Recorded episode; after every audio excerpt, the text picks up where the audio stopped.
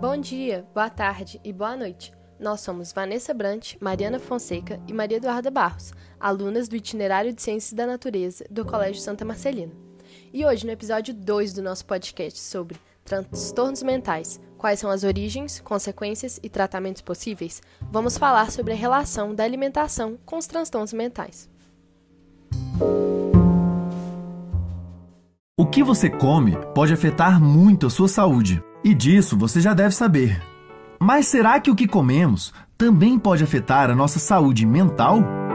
Segundo a Organização Mundial da Saúde, cerca de mil milhões de pessoas sofrem de um distúrbio mental em todo o mundo.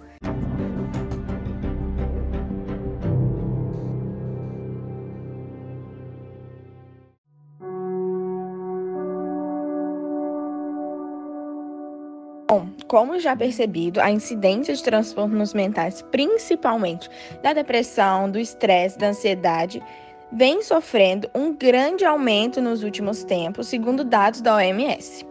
Então, a partir disso, a gente pode concluir que a alimentação, ela pode sim ter uma grande influência nessa saúde mental, ajudando na prevenção e no tratamento desses distúrbios psicológicos, exercendo então um papel fundamental para os indivíduos.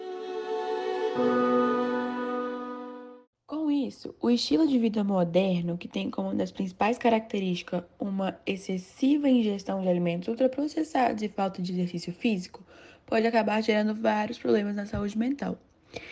E aí, segundo a endocrinologista Cynthia Cercato, pesquisa aponta que os indivíduos que possuem um padrão de dieta saudável são capazes de reduzir 16% do risco de transtorno depressivo. É realmente impressionante como apenas a comida, como apenas o que a gente ingere no nosso dia a dia pode causar uma drástica mudança na nossa mente, né? Não é? E além disso, tem muito mais. Como, por exemplo, o ato de ingerir alimentos está relacionado com as funções cerebrais, já que essas, essas sensações são geradas pela alimentação e são percebidas pelos cinco sentidos do nosso corpo, que são o olfato, tato, visão, paladar e audição. Dessa forma, os alimentos que são de senso comum para aliviar o estresse ou algum tipo de transtorno são como, por exemplo, o açúcar, a cafeína, o chocolate. E eles são os maiores promotores desse estado mental. Sendo assim, muitas vezes, tal senso comum sobre os efeitos de certos alimentos na saúde não tem embasamento em evidências sólidas. Vanessa, aquelas pessoas sedentárias, você sabe me dizer como elas sofrem com esse aspecto? Sei sim, Maria Eduarda. Então, essas pessoas que estão adotando, né, na atualidade, esse estilo de vida mais sedentário, ou seja, sem a prática é, regular de atividade física, elas acabam sendo muito prejudicadas, porque elas tendem sempre a comer produtos enlatados, ultraprocessados industrializados e aqueles repletos de conservantes, né? A gente já sabe quais que são. E sempre fazem isso por serem os produtos mais práticos, é por comodidade mesmo, né? E só que eles acabam proporcionando situações de bem-estar falsas. Porque, por exemplo, o café. Café, esse exemplo que eu dei, ele foi mencionado numa live nutricional que era uma bebida, né, assim que a gente percebe que muitas pessoas usam, né, no dia a dia e tudo mais. E que assim, sempre a gente vê alguém bebendo um cafezinho ali, só que tem gente que bebe demais. E as pessoas bebem café para manterem acordadas. Só que o que poucas pessoas sabem é que ele gera uma falsa sensação de bem-estar. Assim como aqueles produtos ultraprocessados, enlatados que eu já disse anteriormente. Por quê? Por que, que o café gera essa falsa sensação de bem-estar e de energia? Ele não estimula o cortisol diretamente como todos pensam. Ele tem o objetivo de acelerar a adrenalina do indivíduo, gerando uma ansiedade e diminuindo o foco, e consequentemente vai ativar o cortisol. Mas, apesar de ele gerar uma energia nas pessoas, ele também tem o seu lado negativo gerando adrenalina, perda de foco, é, como eu já venho dito anteriormente. Nossa, que curiosidade interessante. As pessoas mal sabem disso, né? Vivem por aí bebendo litros e litros de café por dia. Pois é, né? E assim, para comprovar isso que a gente disse, é, a gente tem dados que comprovam que a mudança de hábitos alimentares ela ocasiona na redução de 88% da possibilidade da ocorrência de transtornos mentais, como de ansiedade, pânico e depressão. Então, assim, é extremamente importante uma boa alimentação e um bom estilo de vida com práticas de atividades físicas regulares.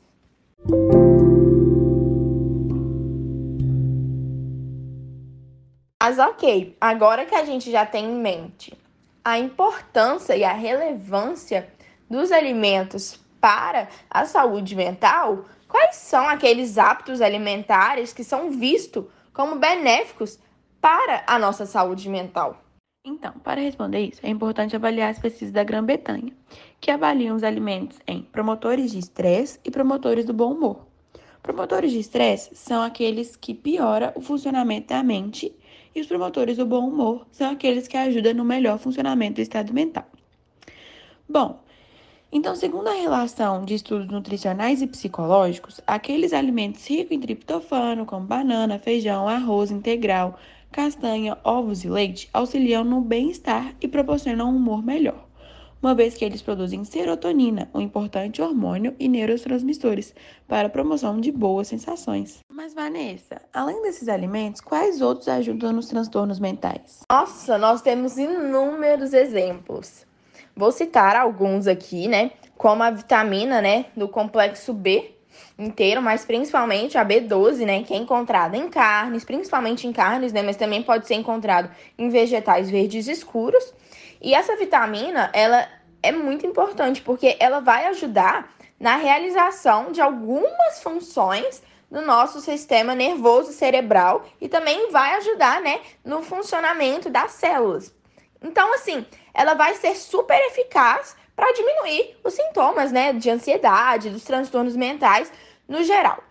E além dessa vitamina B12, a gente também pode ter é, como evidência que a ingestão, por exemplo, de magnésio, de ferro, de zinco e também de ômega 3 é assim muito importante e tem resultados como a prevenção, né, a prevenção e diminuição também dos sintomas de transtornos mentais. Lembrando que o ômega 3 ele pode ser encontrado, né? Muitas pessoas têm dificuldade em saber onde eu encontro ômega 3 e acabam suplementando, mas ele pode sim ser encontrado na nossa alimentação, como em peixes, linhaça, azeite de oliva, chia, abóbora, entre outros, mas esses são os principais.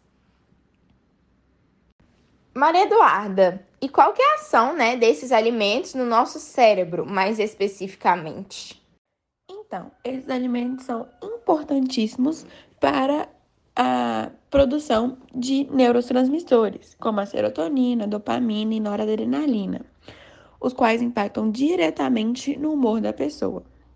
Sendo assim, pesquisadores observam que uma alimentação rica em polifenóis, ácidos gráficos, polissaturados e suplementos alimentares traz impactos positivos em relação ao desempenho cognitivo, humor, estresse, reatividade e neuroinflamação.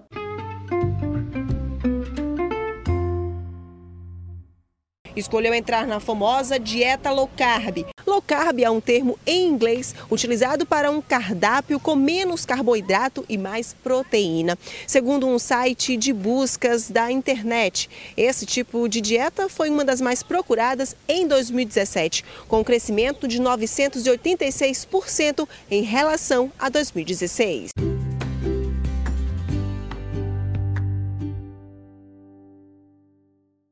Como já é né, de conhecimento geral, a gente já sabe que atualmente está muito em vigor a dieta low carb. Mas o que é que consiste essa dieta low carb, né? Ela consiste em uma dieta em que você reduz as fontes de carboidrato. Mas muitas pessoas acabam realizando ela sem a orientação de um profissional de saúde. E acabam tendo como exemplo uma influenciadora que fez, ou uma amiga que fez e acabam fazendo também. E só que elas fazem de uma maneira que excluem todas as principais fontes de carboidrato da alimentação, como arroz, cenoura, batata, banana, mamão. Só que isso ocasiona muitos danos no sistema nervoso.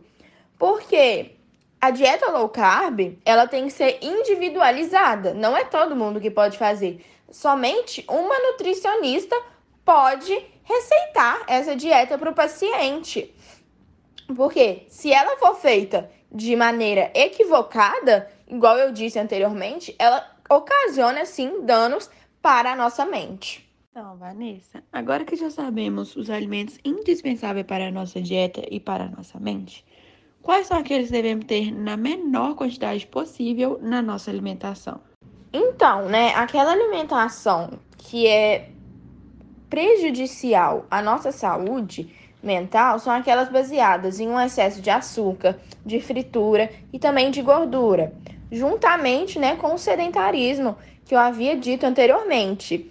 Por quê? Porque eles vão apresentar riscos para a nossa saúde mental e física, podendo provocar obesidade, diabetes, depressão e também ansiedade. Então, como exemplo, né, a gente tem a gordura trans, né? Assim, acho que todo mundo já sabe, mas é bom a gente realçar aqui, porque tem algumas pessoas que não sabem. E lembrando que essa gordura trans, ela pode sim estar escondida nos alimentos, porque é, a Anvisa, ela estipule, estipule, esti, estipula é uma quantidade mínima para os fabricantes colocarem gordura trans na tabela nutricional. No entanto, ela pode sim estar no alimento e muitas pessoas não sabem, mas ela escondida é a gordura vegetal hidrogenada na lista de ingredientes. Então é sempre bom estar olhando a, a lista de ingredientes. Mas por que, que essa gordura é tão ruim, né? Assim, de acordo com o médico Thomas Heibiger, é, ela é prejudicial para a nossa saúde humana porque ela vai causar inúmeras sensações de tristeza e de solidão, as quais agravam né, os transtornos mentais. Para as crianças, o consumo equilibrado influencia diretamente no desenvolvimento. As estatísticas são alarmantes. É cada vez maior o número de crianças e adolescentes que sofrem com algum tipo de transtorno mental. As, essa preocupação né, extensiva e exagerada de alguns pediatras e nutricionistas né, quanto à boa alimentação desde a infância, desde os primeiros anos de vida, ela possui alguma relação né, com a questão dos transtornos mentais? Claro que sim, Vanessa. Uma alimentação ruim na infância pode afetar a função cerebral no futuro. Esse modo alimentar pode ser dividido em duas frentes: alimentação de alto padrão e alimentação ruim. Alimentação de alto padrão é aquela que ocasiona redução no declínio do risco cognitivo e uma função cognitiva mais aguçada nos idosos. E a alimentação ruim aumenta é, o aumento do declínio cognitivo e outros problemas de saúde. Mas então, a partir de toda essa discussão, o que, que podemos concluir para os nossos ouvintes? Bom, a partir disso tudo, a gente pode chegar à conclusão de que é de extrema importância que as pessoas adotem uma alimentação equilibrada, com frutas, legumes, carnes, leguminosas e até água, cerca de 35 ml multiplicado pelo peso da pessoa por dia. Mas por que isso tudo? Porque uma carência nutricional, ela acentua muito e proporciona diversos indícios para transtornos mentais. Então, assim, uma dieta rica em bons nutrientes, ela vai sim ajudar a prevenir e atenuar aqueles sintomas dos distúrbios mentais. Diminuindo, por exemplo, os sintomas, os sintomas e os sentimentos de prostração, é, de sofrimento, de ansiedade e de solidão. Mas a gente não deve transformar isso é, num 880, num extremismo, numa coisa impossível para ser realizado. Não, não deve ser isso. Porque comer um chocolate ou um hambúrguer de vez em quando não te trará malefícios. O problema é quando essa situação passa a ser um hábito. Maria Eduarda, e para fechar né, essa no nossa conclusão com chave de ouro, o que, que os especialistas dizem sobre isso? Especialista Jeremy Sares, psiquiatra da Universidade de Melbourne, nos comprova isso ao dizer em seu artigo que os determinantes da saúde mental são complexos, Mas, cada vez mais, há evidência sobre a importância da nutrição e sua implicação na incidência de distúrbios mentais. Mas, quando eu estou em um transtorno mental e adoto esses hábitos alimentares, Vanessa, eu ainda preciso buscar a ajuda de um psicólogo? Lógico, sem sombras de dúvida. Porque a gente não consegue tratar um transtorno mental apenas com uma alimentação saudável. As intervenções para a solução e para a melhora desse problema, elas devem ser feitas a partir da junção de todos os profissionais da saúde, ou todos os profissionais da área da saúde convincentes para aquela pessoa, convincentes e necessários para aquele indivíduo, sendo o psicólogo, como dito por você, um dos agentes primordiais para isso. Ah, sim, verdade. Exatamente. Não é possível dispensar o auxílio de outros médicos e especialistas. Mas antes de tudo, devemos estar sempre lembrando da famosa frase dita pela boca do povo: somos o que comemos.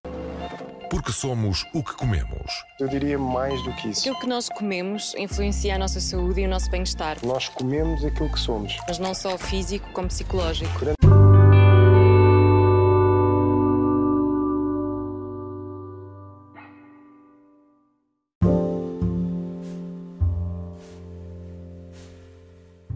Então, esse foi o nosso episódio de hoje. Obrigada por ouvirem e espero que estejam gostando. Te vejo no próximo episódio.